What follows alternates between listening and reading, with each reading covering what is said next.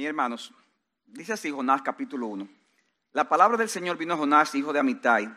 Levántate, ve a Nínive, la gran ciudad, y proclama contra ella, porque su maldad ha subido hasta mí. Jonás se levantó, pero para huir a Tarsis, lejos de la presencia del Señor. Y descendiendo a Jope, encontró un barco que iba a Tarsis, pagó el pasaje y entró en él para ir con ellos a Tarsis, lejos de la presencia del Señor. Pero el Señor desató sobre el mar un fuerte viento y hubo una tempestad tan grande en el mar que el barco estuvo a punto de romperse. Los marineros tuvieron miedo y cada uno clamaba a su Dios y arrojaron al mar la carga que estaba en el barco para aligerarlo. Pero Jonás había bajado a la bodega del barco, se había acostado y dormía profundamente. El capitán se le acercó y le dijo, ¿cómo es que tú estás durmiendo? Levántate, invoca a tu Dios. Quizás tu Dios piense en nosotros y no pereceremos.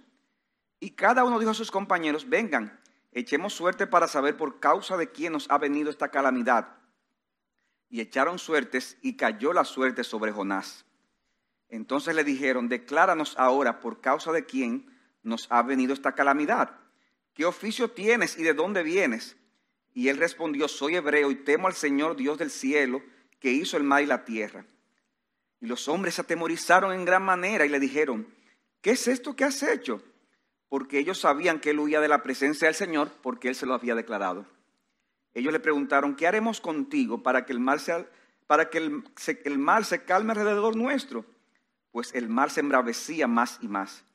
Y él le respondió, tómenme y láncenme al mar y el mar se calmará alrededor de ustedes, pues yo sé que por mi causa ha venido esta gran tempestad entre ustedes. Y los hombres se pusieron a remar con afán para volver a tierra firme, pero no pudieron, porque el mar seguía embraveciéndose contra ellos. Entonces invocaron al Señor y dijeron, te rogamos, oh Señor, no permita que perezcamos por causa de la vida de este hombre, ni ponga sobre nosotros sangre inocente, porque tú, Señor, has hecho como has deseado. Tomaron pues a Jonás y lo lanzaron al mar y el mar cesó en la furia. Y aquellos hombres temieron en gran manera al Señor, ofrecieron un sacrificio al Señor y le hicieron votos. Y aunque el texto es hasta ahí que lo vamos a dejar, pero vamos a leer el versículo 11. El versículo 17, perdón. Y el Señor dispuso un gran pez que se tragara a Jonás. Y Jonás estuvo en el vientre del pez tres días y tres noches. Oremos una vez más, hermanos. Padre, gracias por permitirnos predicar tu palabra. Señor, te pedimos que tú la uses para salvación, para que Jesucristo sea glorificado en esta mañana. Trae, Señor, arrepentimiento y trae eh, edificación a tu pueblo.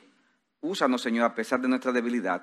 Y que Cristo, Señor, una vez más sea exaltado. En su nombre te lo pedimos. Amén. Hermanos, predicando acerca de Jonás, una breve serie de mensajes, las veces que me, toque eh, predicar. Y como decía hace un rato, se le llama profeta menor, porque es la sección que está eh, en la Biblia, desde Oseas hasta Malaquías, y se le llama profetas menores no porque eran menores en dignidad a los mayores, sino por un tema de espacio, porque los libros son más cortos y así es que se ha, eh, en ese sentido, clasificado.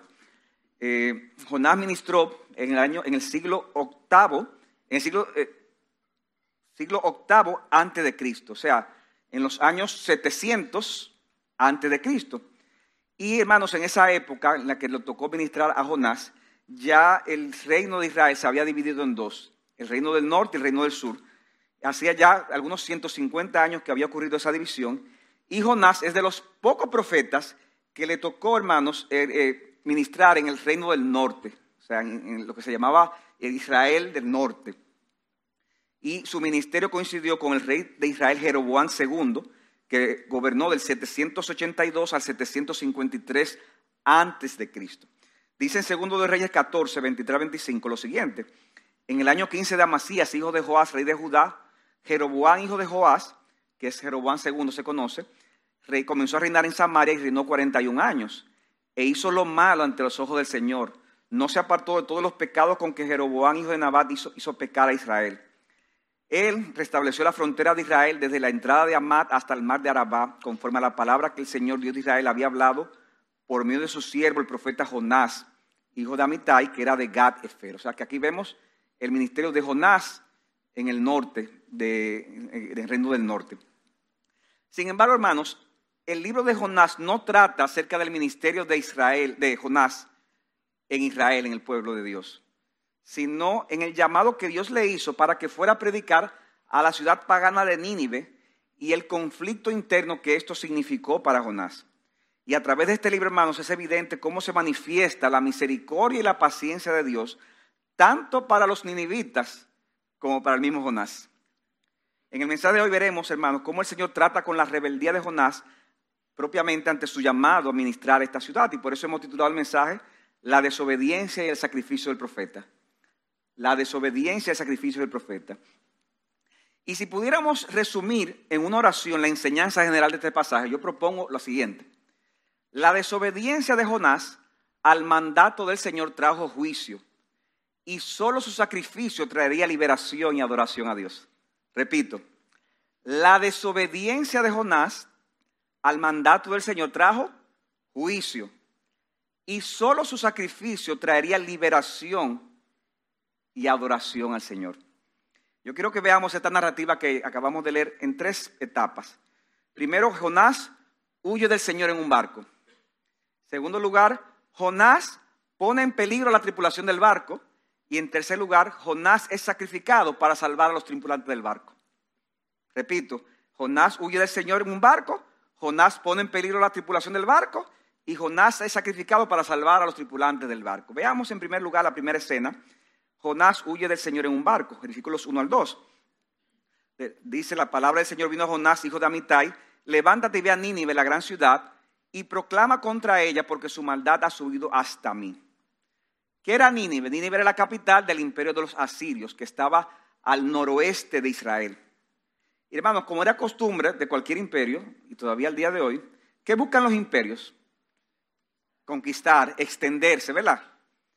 ¿A través de qué? ¿De, de elecciones democráticas? No, a través de la fuerza, de invasiones, buscan excusas para eso. De modo que este imperio era considerado como un enemigo peligroso para Israel, porque lo tenía al noroeste, cerquita, pero a la vez era un imperio que estaba eh, eh, con planes de ampliar su, territorio. De hecho, hermanos, Jonás se, eh, se, escribe el libro de Jonás y 70 años después, finalmente este reino del norte entra a Israel y lo conquista y el reino del norte es destruido. O sea, para a pensar, o sea, ese sitio donde Jonás iba a predicar era un sitio que 70 años después ellos iban a ser destruidos por esa nación. Y también ese, imperio de Nínive estuvo a punto de destruir el reino del sur. De hecho, destruyeron parte del reino del sur y cuando ya estaba en la puerta de Jerusalén, si no hubiera sido por la intervención milagrosa del Señor, no se recuerdan esa historia con rey Ezequías, que oró y en una noche mató a 185 mil asirios, y eso hizo que los demás se devolvieran y por eso se salvó eh, Jerusalén. Pero hermano, estamos hablando de un reino pagano, malvado, gente, gente perversa. Y, eso para que ustedes tengan una idea, cuando Dios le dijo, mira, voy a predicar a Nínive, no es, eh, mira, voy a Puerto Rico a hablarle a los boricuas, no. un dominicano decirle, ve a los boricuas, no. Era pedirle que fuera a predicar a una nación que quería la destrucción de ellos. Y que sucedió mucho tiempo después. Imagínense ahora, hermano, con estas guerras que hay. Eh, la que uno tiene más fresca, tal vez la, guerra que hay con Rusia, con Ucrania, ¿verdad?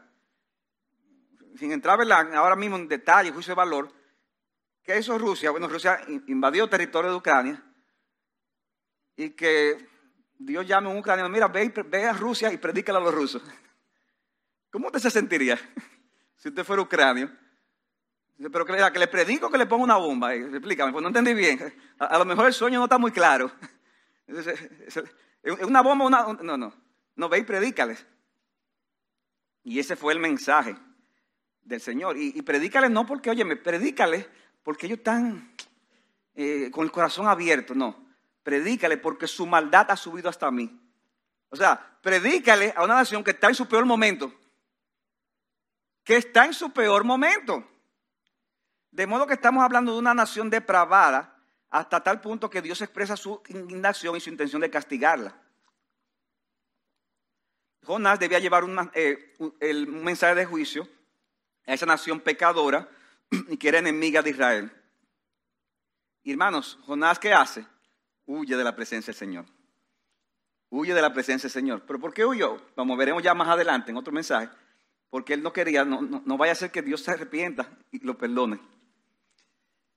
qué evangelista. Sí, porque Jonás, en vez de ir a Nínive, entonces, lo que dice, lo que, dice que eh, eh, eh, huye del mandato de Dios, dice el versículo 3, se levantó para huir a Tarsis, lejos de la presencia del Señor. Y descendiendo a Jope, encontró un barco, barco que iba a Tarsis, pagó el pasaje y entró para ir con ellos a Tarsis, lejos de la presencia del Señor. Tarsis, muy posiblemente, es una ciudad que se encuentra al sudeste de España. Si es así, entonces, hermano, Jonás lo que hace es que decide huir ir al sitio totalmente opuesto a donde quedaba Nínive. O sea, Nínive estaba aquí, él estaba aquí, Dios le dice, mira, ve a Nínive, y Jonás lo que hace que se va para acá, para España. E, e, es para que fuera imposible poder cumplir con ese mandato. Ya, yo, estoy, en Tarsi, yo estoy lejísimo, yo estoy en, la, en la esquina del continente. Y dice el texto que él estaba huyendo de qué? De la presencia del Señor. Hermanos, es posible huir de la presencia del Señor literalmente. ¿Verdad que no? No. Dice Amós 9.2 que aunque caben hasta el Seol, de allí los tomará mi mano. Y aunque suban al cielo, de allí los haré bajar. Aunque se escondan en las cumbres del Carmelo, allí los buscaré y los tomaré. Aunque se oculten de mis ojos en el fondo del mar, allí ordenaré a la serpiente que los muerda. Hablando del juicio aunque vayan al cautiverio delante de sus enemigos, allí ordenaré la espada que los mate y pondré sobre ellos mis ojos para mal y no para bien. En un contexto de juicio, Dios le dice, hay yo, de que está un juicio contra alguien, mira, tú te puedes ir a la luna, tú te puedes ir a, donde sea. Tu juicio, el, el juicio va a llegar. También el Salmo 139, 7 habla de que no podemos huir del Señor y lo dice en un contexto de bendición. ¿A dónde me iré de tu espíritu? ¿Dónde me esconderé de tu presencia? Ahora, hermano, en este pasaje aprendemos lo siguiente. Y digan esto. Cuando no queremos cumplir la voluntad revelada de Dios para nosotros y ponemos excusas u obstáculos que impidan dicho cumplimiento, entonces en un sentido estamos huyendo de la presencia del Señor.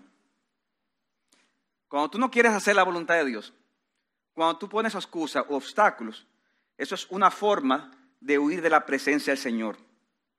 Jonás huyó de la presencia del Señor a rehusarse, oír el llamado de que Dios de que fuera y predicar a los ninivitas. E hizo lo posible para que geográficamente fuera imposible cumplir con esa orden. Alguien puede leer Jonás y decir, wow, pero qué bárbaro es Jonás. ¿Sabe lo que? Dios diciéndole eso y, se va para, para otro lado, para el lado contrario. Hermanos, nosotros debemos leer estas cosas y más bien decir qué Dios me quiere decir a mí. O sea, que este pasaje, el significado de esto, ¿cómo se aplica a mi vida? Y yo te pregunto, hermano, que estás aquí en esta mañana, ¿estás tú huyendo de algo a lo cual el Señor te está ordenando? ¿Estás tú huyendo de algo de lo cual el Señor te está ordenando? Hermano, hay mandamientos de la palabra que hay que cumplir, que si rehusamos hacerlo, estaremos siendo desobedientes al Señor y, sería como si estuviéramos huyendo de Él. Quizás tú tienes el deber de predicarle a una persona en particular que sabes que se te han presentado la condición y no la has hecho. O hacer alguna obra de misericordia y no quieres salir de tu zona de confort para realizarlo. Tú sabes que hay una situación de misericordia, hay una persona en la iglesia que está con una situación de salud o familiar, y, tú sabes que tú puedes hacer algo. Pero tú dices, oye, es que eso me saca, de mi zona de confort, porque que, ¿cuándo el sábado? Bueno, que le pasa que el sábado del día 12 yo voy a, me toca jugar golf, por ejemplo, o, me toca con la familia. Bueno, eso, es muy bueno, pero hermanos, para cada obra de misericordia, para cada cosa que haya que hacer para el Señor, eso va a implicar un sacrificio. Salir de tu zona de confort, cancelar cosas a veces cuando se pueda, cambiar el horario y el esquema. Y puede ser que pudiendo hacerlo no lo hacemos. Tal vez Dios te está llamando aquí, tú has oído la palabra y no te has convertido y, tú no terminas de aceptar a Cristo, de dejarlo todo, todo aquello que sea un obstáculo para tú venir a Cristo. Tú estás huyendo de la presencia del Señor. A veces hay principios en la palabra, eh, hay cosas que no están reveladas en la palabra, pero en base a principios y algunas circunstancias, tú sabes que el Señor te está guiando por un camino en particular. Te está guiando por un camino. Pero tú estás evitando a toda costa seguir la voluntad de Dios en ese camino. Y eso es que huir de la presencia del Señor. Y a nadie que huya de la presencia del Señor le va a ir bien. Nadie que quiera huir de la presencia del Señor terminará bien. Jonás se dirigió hacia Tarsis desde Jope y pareciera que todo le estaba saliendo bien. Tomó su barco a tiempo, había espacio, estaba todo bien. Estaba tan contento y tan tranquilo que hasta se fue a dormir. Imagínense. cuando tú estás asustado con algo, ¿verdad? De que eh, pasará, ¿Qué, pasa? No se le va el sueño. No, hermano, él se fue a dormir de lo tranquilo que estaba con el tema de haber huido de la presencia del Señor. Hermanos, nunca le va bien al que huye de la presencia del Señor. Y número dos, el Señor, como quiera, si ha determinado algo para nosotros, como quiera cumplirá sus planes. Si el Señor ha determinado algo, sus planes se cumplirán. Quiéralo o no lo quieras, el Señor cumplirá su plan en ti. Y eso nos lleva en segundo lugar, nuestra segunda escena. Jonás pone en peligro la tribulación del barco. Primero decíamos, Jonás huye de la presencia del Señor, se monta en un barco. Ahora, segundo lugar, Jonás pone en peligro la tripulación del barco. Por causa de la desobediencia de Jonás, ¿qué hizo el Señor? Trajo una fuerte y peligrosa tempestad en el barco. Versículo 4. El Señor desató sobre el mar un fuerte viento y una tempestad tan grande en el mar que el barco estaba a punto de romperse. Hermanos, yo quiero que cada palabra la noten para que vean la intensidad de lo que estaba pasando. Un barco a punto de romperse. Imagínese usted un avión que esté a punto de romperse. ¿Qué usted piensa? un barco a punto de romperse. No era una tormenta cualquiera. Hermano, nosotros, que somos una nación caribeña, nosotros hemos visto cómo las huracanes las, y las, las tormentas, cómo afectan grandemente zonas vulnerables. Y lo hemos vivido aquí, no tan eh, frecuentemente como otras islas, y algunas partes de nuestra isla se afectan más que otras, pero pero nosotros, hermanos, hemos visto de cerca lo que producen esos fenómenos. Ahora imagínense, hermanos, un huracán, pero que lo agarre usted en el mar. Que lo agarre en el mar, un huracán en el mar. Y que le agarra de repente, porque en esa época no había internet para avisar, mira, está llegando. Llega el huracán. Y hermanos, se ve que era peligroso porque esos marineros que estaban acostumbrados a estar en el mar, que estaban acostumbrados a estar en, diferentes eh, climas. Sin embargo, dice que, versículo 5, que tuvieron miedo. Que tuvieron miedo. Mire, eso, es grande, hermano. O sea, usted está en, el, en el mar como un pasajero y usted ve que los tripulantes tienen miedo. Yo recuerdo a alguien me contaba, gracias a mí no me ha pasado. hermano, yo, yo creo que lo he confesado aquí, pero sí. Yo, yo los aviones los respeto mucho. Yo, yo, no me dejo de montar, pero, pero en oración. Y, si está mi esposa con la mano agarrada ahí, pero solamente en el despegue y en el aterrizaje, más nada.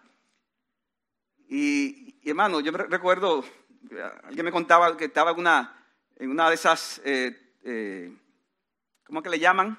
Turbulencias. Y dice, yo nunca había visto a la zafata dando gritos. y, con, dando gritos, y vuelta loca, la zafata. ¿Cómo usted se sentiría en una cosa así? ¿A quién le ha pasado? ¿Ha visto algo? ¿A quién le ha pasado? Bueno, yo no voy a decir que, Marta dé el testimonio, pero, pero es difícil, es duro. Al punto de que esos marineros, ¿qué estaban haciendo? Clamaban a su Dios. Porque es que uno hace cuando está en esa situación, comienza a clamar a, su Dios, de lo que cree. ¿Verdad? Eh, a, Dios y ¿verdad? de los que era cristiana, a la Virgencita, a los santos, a San Gregorio, a, a todas esas cosas empiezan a decir. Clamaba cada uno a su Dios y arrojaron al mar la carga que estaba en el barco para aligerarlo. O sea, aún lo, que tenían, vamos a tirarlo porque ya era tan seguro que estaban próximos a morir que decía, vamos, mejor perderlo todo, ver si con eso nos salvamos. Y en medio de todas esas turbulencias, hermanos, Jonás estaba lo más quitado de bulla. Pero Jonás, versículo 5b, había bajado a la bodega del barco, se había acostado y dormía profundamente, pero plácidamente, como, como un rey. ¡Wow! Eso sorprendió tanto al capitán del barco que se indignó con él. Se indignó con él y por eso en el versículo 6 se le acerca y dice, ¿cómo que tú estás durmiendo? Pero, la idea es como dijo, pero, pero, pero tú estás loco, ¿eh? Tú estás, mal. Levántate y, clama a tu Dios. Invócale. Quizás tu Dios piensa en nosotros y no pereceremos. Porque es verdad, o sea, bueno, si el mío no funciona, funciona el tuyo.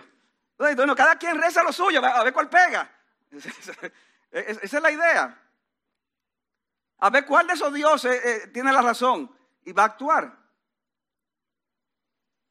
Y eso era lo que estaba sucediendo en ese momento. Hermano, tiene que haber sido muy profundo ese sueño, ¿verdad? Que, una tormenta lo, lo dejó igualito.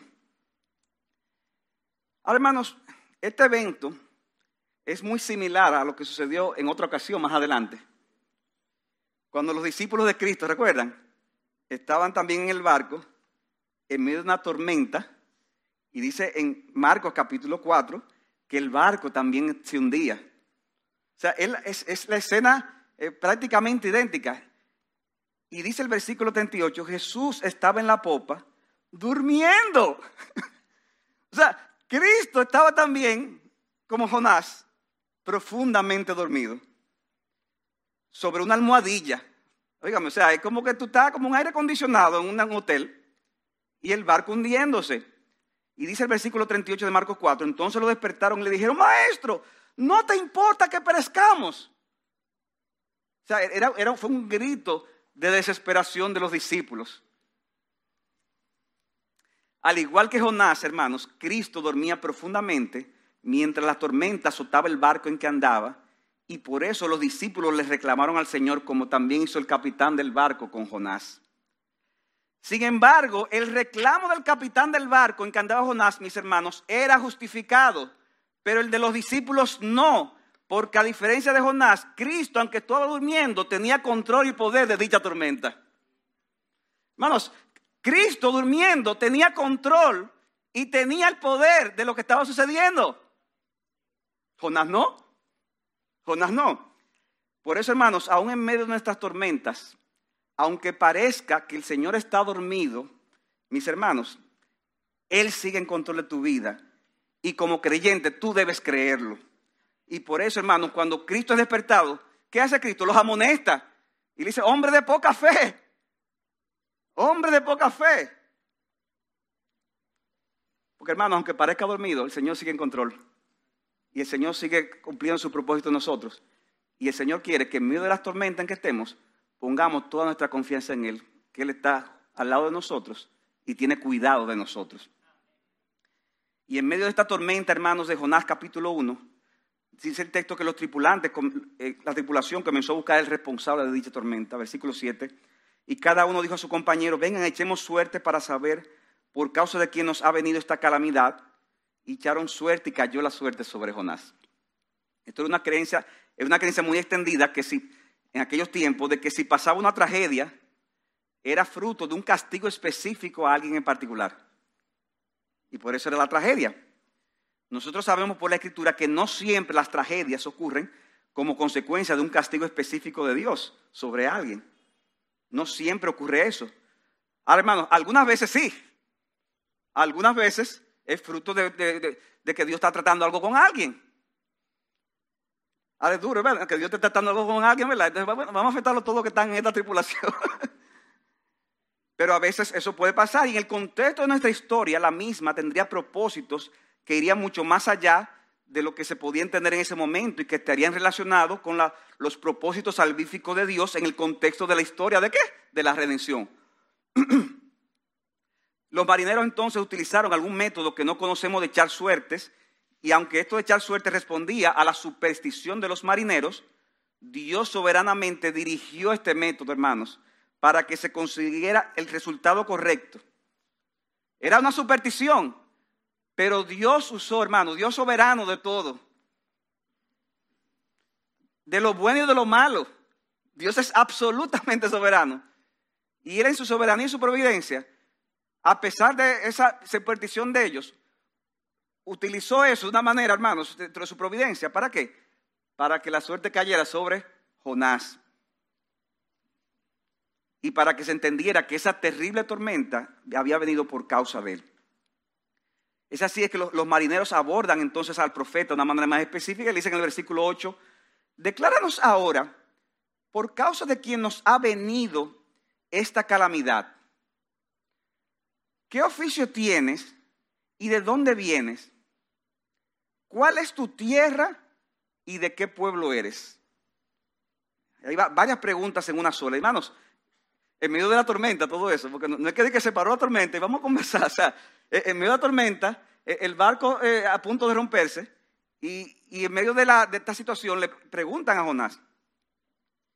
Y Jonás dice en el versículo 9, yo soy hebreo y temo al Señor Dios del cielo, a Yahvé Dios del cielo, que hizo el mar y la tierra. Soy hebreo, sigo y temo al Señor Dios del cielo, que hizo el mar y la tierra. Y hermano, nosotros vemos algo interesante. Hermano, ¿en qué contexto, en qué condición estaba Jonás en ese momento? Él estaba espiritualmente bien. Yo soy un creyente, yo soy un profeta. Él estaba, hermano, él estaba mal espiritualmente en ese momento. ¿Por qué? Porque estaba huyendo de la presencia del Señor. O sea, él enfrentó al Señor. Él, estaba, él no estaba en su mejor momento. Él estaba en ese momento en desobediencia y por eso un juicio dramático del Señor estaba viniendo a su vida y que estaba afectando a todos los que estaban a su alrededor. Y a pesar de que estaba en desobediencia y a pesar de que estaba huyendo de la presencia del Señor, cuando se le cuestiona, él se sigue identificando como alguien que sirve y que teme al Dios vivo y verdadero. O sea, yo le temo al Dios vivo y verdadero, pero estoy huyendo del Señor. ¿Y cómo que le teme entonces? ¿Cómo, es eso? ¿Cómo es eso? Mis hermanos, la realidad es que nosotros como creyentes somos pecadores también. Y el pecado está en nosotros. Y si nos descuidamos, el pecado hará estragos en nuestras vidas. Y es posible amar al Señor y al mismo tiempo estar haciendo cosas que, que parecieran todo lo contrario a amor al Señor. Es posible que tú ames al Señor y que tú estés desobedeciendo su palabra, desagradándole, entristeciendo al Espíritu Santo. Es posible. ¿Es posible o no es posible? Es así. Es así por la realidad de ese principio de maldad que tenemos todos nosotros. Pero cuando Él es confrontado, Él dice la verdad, mira, yo, yo estoy huyendo, yo estoy en desobediencia, pero yo le temo. Yo le temo a ese Señor. Él está por encima de todas aquellas deidades. Porque, mis hermanos, aun a pesar de que estemos en desobediencia, si somos hijos de Dios, de alguna manera tarde o temprano reconoceremos que le tememos al Señor y que no hay otro como Él. Que no hay otro como Él. Uno ve, hermano, la vida de David y uno ve periodos de desobediencia. ¿Ustedes recuerdan cuando se hizo, el loco delante de Abimelech? O sea, era una, actitud espiritualmente deplorable. Sin embargo, ¿qué hizo? Clamó al Señor. él amaba al Señor. Y a pesar de su desobediencia, Dios actuó a favor de él. Yo he oído testimonios de personas que en, su, en momentos de su vida no, estaban bien espiritualmente, estaban a lo mejor hasta apartados en el mundo. Pero hermanos, ¿qué pasa cuando una persona es verdadero cristiano? ¿Qué pasa? Que aunque tú estés en un momento de desobediencia, esa realidad de que Dios, de que tú eres hijo de Dios, sigue ahí. Y eso te delata como quiera que sea. Y la gente te dice, no, pero que tú no eres igual. Pero tú no, es que tú no pareces de nosotros. Pero tú eres cristiano, tú no eres cristiano. Y tenemos que hacer como eh, Pedro, ¿qué hacía Pedro? No, yo no conozco a ese hombre. Sí, pero, pero yo te he visto, pero tú, yo no lo conozco, pero es que hasta tú hablarte de lata. Cuando estamos, hermanos, en Cristo, muchas veces, aun cuando estemos en desobediencia, esa obra de Cristo en nosotros, que aunque esté de manera tenue, nos delata de que somos hijos de Dios. Y gloria a Dios por eso, hermano. Porque eso es el Señor tratando con nosotros, tratando con nosotros, no nos dejamos tranquilos, tratando con nosotros. ¿Hasta qué? Hasta que nos humillemos y volvamos entonces a los pies de Jesucristo. Tarde o temprano reconoceremos que tememos al Señor y que no hay otro como Él. Jonás, en desobediencia, le dijo, no, yo soy hebreo, yo pertenezco al pueblo de Dios y yo le temo al Señor mi Dios. Y hermanos, esta respuesta atemorizó entonces a la tripulación porque Jonás le dijo, también le confesó, mira, y esto ha venido, ¿por qué? Porque yo estoy siendo desobediente a ese Señor. O sea, tuvo que decir a los inconversos, yo, mira, e-, esto está pasando porque yo estoy yendo de la presencia del Señor. Versículo 10. Pero ¿qué es esto que tú has hecho? ¿Pero cómo se te ocurre? porque ellos sabían que él huía de la presencia del Señor porque él se los había declarado. De modo, hermanos, que aquí vemos a toda una tripulación sufriendo una especie de juicio de Dios por causa de la desobediencia de un hombre que estaba viajando en el mismo barco que ellos. ¿Qué debía entonces hacer los marineros para poder salvarse de perecer con toda la tribulación, la tripulación en medio de ese mar embravecido, hermanos? ¿Qué debían hacer? Eso nos lleva a la tercera escena de este pasaje, y es que Jonás es sacrificado para salvar a los tripulantes del barco. Jonás huye en el barco, viene la tempestad en el barco y en tercer lugar, Jonás es sacrificado para salvar a los tripulantes del barco. Estos marineros estaban atemorizados y perplejos ante la situación tan difícil que estaban atravesando. Y ellos entonces, al verse en esta situación, y eran personas, hermanos, que no sabían nada del Señor, o sea, hermanos, no, eran, eran personas que eran paganas y que vivían un contexto muy ajeno a lo que era el conocimiento del Dios de Israel, ellos le dicen a Jonás, dime qué hacer, dinos qué hacer. Versículo 11, ¿qué haremos contigo para que el mar se calme alrededor? Pues el mar se embravecía más y más y más. Y Jonás sabía muy bien cuál era la solución, tal vez por revelación divina. La solución no era hacer promesas. Señor, si tú me salvas, no, esa no era la solución. Clamar misericordia tampoco era la solución, aunque debían de hacerlo la solución fundamental era que él mismo fuera sacrificado para que la tormenta cesara. Que él mismo fuera sacrificado para que la tormenta cesara. Versículo 12. Tómenme, le dice Jonás, y láncenme al mar y el mar se calmará alrededor de ustedes. Pues yo sé que por mi causa ha venido esta gran tempestad sobre ustedes. Tírenme ustedes al mar. O sea, sacrifíquenme en otra palabra lo que está diciendo. Y hermano, estos marineros eh, se sorprendieron con esta respuesta. Ellos, eh, en ese sentido, tenían cierta gracia común, si se pudiera usar el término. Ellos intentaron evitar tener que sacrificar a un hombre que no les había hecho nada a ellos y siguieron intentando salvar la embarcación. Pero ¿qué pasa? Intentaban, intentaban, intentaban y no conseguían nada. Versículo 13. Los hombres se pusieron a remar con afán para volver a tierra firme, pero no pudieron porque, porque el mar seguía embraveciéndose contra ellos. Hermano, es una cosa terrible. Una película de terror parecía eso. Y es así como ellos se dan cuenta de que no tenían otra salida que proceder con el sacrificio de Jonás. No había otra salida, había que sacrificar a Jonás, pero no sin antes ellos elevar la siguiente oración al Señor, versículo 14. Entonces invocaron al Señor y dijeron, te rogamos, oh Señor, no permitas que perezcamos ahora por causa de la vida de este hombre, ni pongas sobre nosotros sangre inocente, porque tú, Señor, has hecho como has deseado. Aquí hermanos, como el Señor fue trabajando en ellos y vemos inclusive hasta con una buena teología. Porque hermanos, o sea, increíble cómo todavía hay muchos creyentes al día de hoy que piensan que todo pasa en el mundo y y Dios está ahí mirando, eh, preocupado, pero sin hacer nada. E, ellos dijeron, mire Señor, tú has hecho como tú has deseado. Ellos están reconociendo la soberanía de Dios y el poder de Dios. ¿Y qué dice? Señor, no, no, queremos perecer, pero tampoco queremos que tú no eches culpa por, por sacrificar a este hombre. Ellos le piden que sus vidas sean salvadas al entregar a Jonás por causa de la tormenta. Pero ellos reconocen que Jonás no había cometido ningún crimen contra ellos. Y por eso le pide, Señor, Señor, no nos tomes en cuenta lo que vamos a hacer a continuación. Tú eres soberano, Señor. Y Él es que nos está diciendo lo que tenemos que hacer. Y esa oración de los marineros pidiendo al Señor que no permitiese que ellos perecieran por causa de la vida de Jonás. Hermanos, es muy similar también a la declaración que hizo el sumo sacerdote Caifás en la época de Cristo cuando estaban en el concilio diciendo, ¿qué vamos a hacer con este hombre, con Jesús? Porque si su fama sigue, vamos a ser destruidos todos.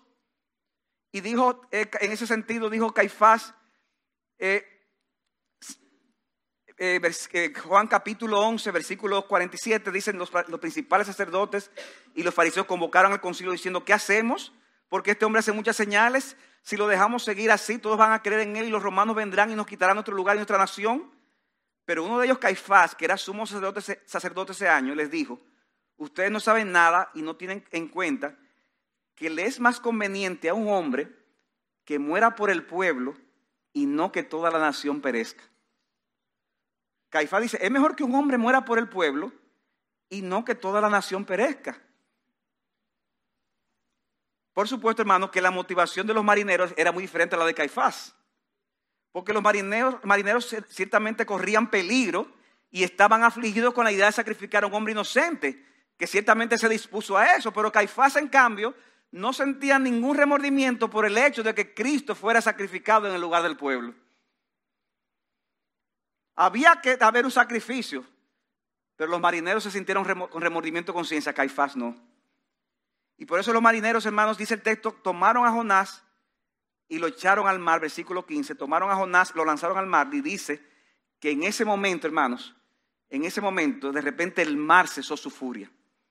De repente esa, esa, esa tormenta tan peligrosa desapareció.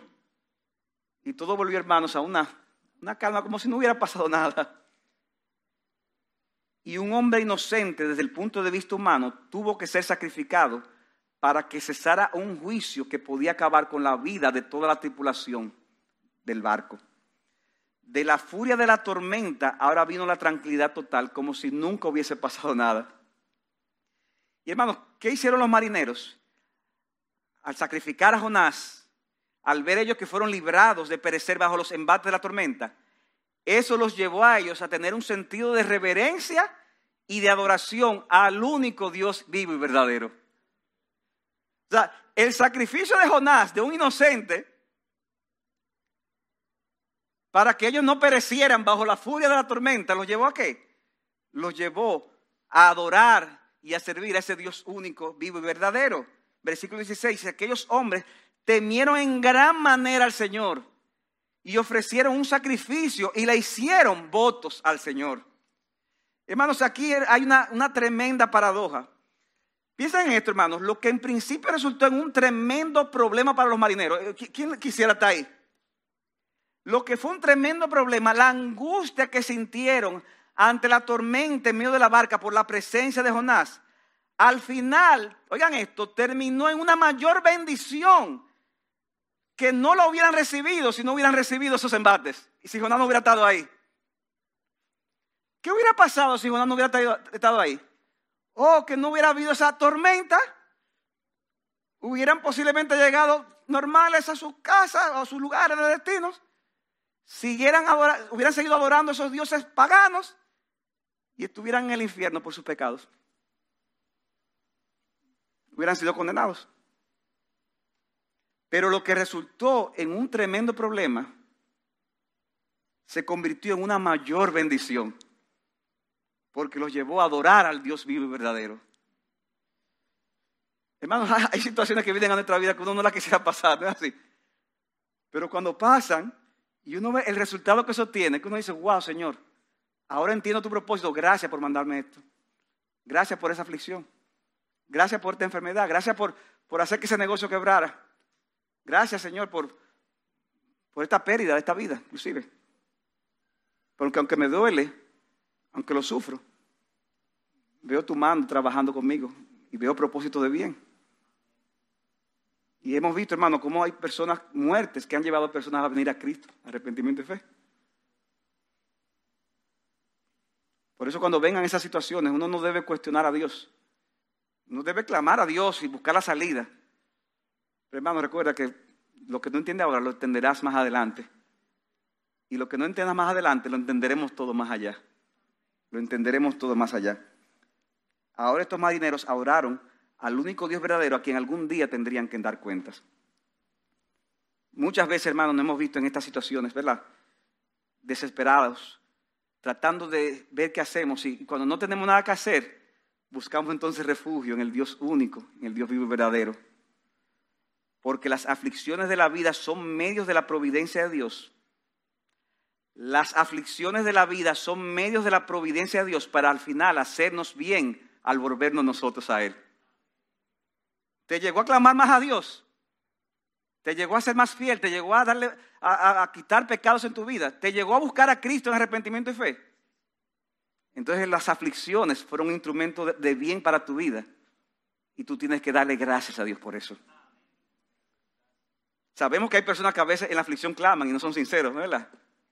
Claman y no son sinceros. Y, eso pasa, o sea, gente que, en medio de una situación. De, de aflicción, Señor, libro, sácame de esto. Y sácame, sí, Señor. Y, si tú me quitas esta enfermedad, yo te voy a servir y te voy a amar. ¿Y, y, qué pasa después que, después que el Señor lo saca? Vuelven a lo mismo. Yo recuerdo una vez que eh, Pastor Otto, que siempre tiene unas anécdotas, me dice que una vez estaba en un, vuelo que estaba también una, había mucha turbulencia. Hay una señora antes de eso que estaba ahí fajada tomándose, bebiendo ahí, casi, casi borrachándose.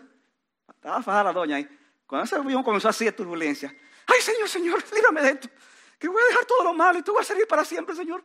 Líbrame, Señor, líbrame. pasó la turbulencia, volvió otra vez.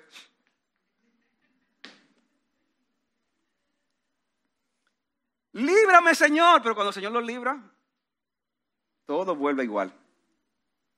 Todo vuelve igual. Y somos muchas veces como Israel en la época de los jueces. Venía la aflicción por causa del pecado.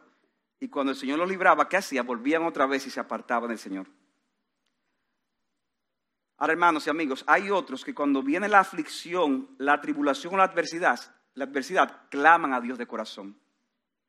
E independientemente de cómo decide responder el Señor, vemos un corazón cambiado, agradecido y dispuesto a vivir para su gloria y para su honra.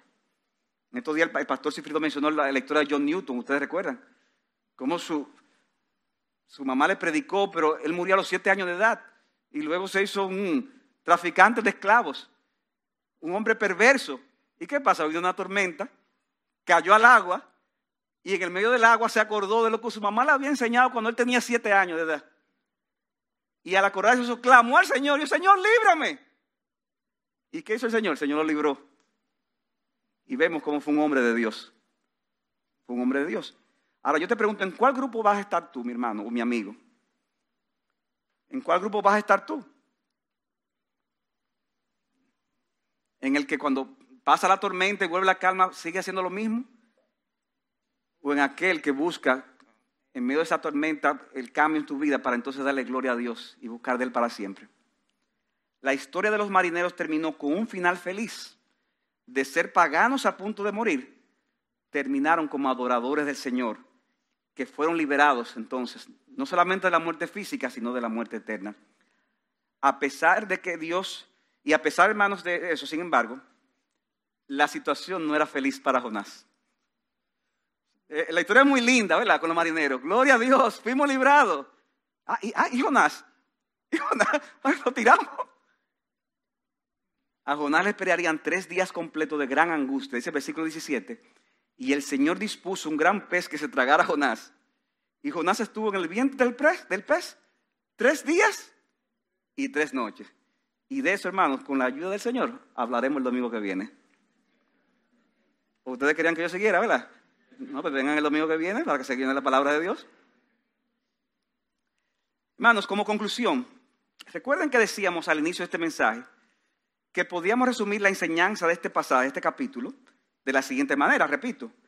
La desobediencia de Jonás al mandato del Señor trajo juicio y solo su sacrificio traería liberación y adoración a Dios. ¿Recuerdan eso? Mis amigos y hermanos, lo que nos es presentado en esta historia real es un anticipo de las buenas noticias que significa el Evangelio de Jesucristo. Y es un anticipo porque vemos cómo Jonás, siendo un hombre inocente desde el punto de vista humano, debía de ser sacrificado para que la tormenta terminara y salvar la vida del resto de los tripulantes del barco. Jesucristo, siendo completamente inocente, debió ser sacrificado para salvar la vida de su pueblo. Pero la realidad, hermanos, es que Jesucristo debió ser entregado para traer una salvación que iba mucho más allá de la liberación física de Israel. Israel, de hecho, como pueblo fue destruido 40 años más tarde de la muerte y resurrección de Cristo. Sin embargo, Jesucristo, por su muerte y por su resurrección, traería la salvación de millones de personas alrededor del mundo y que fueron previamente escogidos para ser parte del pueblo de Dios. Por eso cuando vemos a Jonás, hermanos, debemos de ver al final a Jesucristo. Jonás representa a Jesucristo. Jonás real, pero representa el sacrificio de Cristo.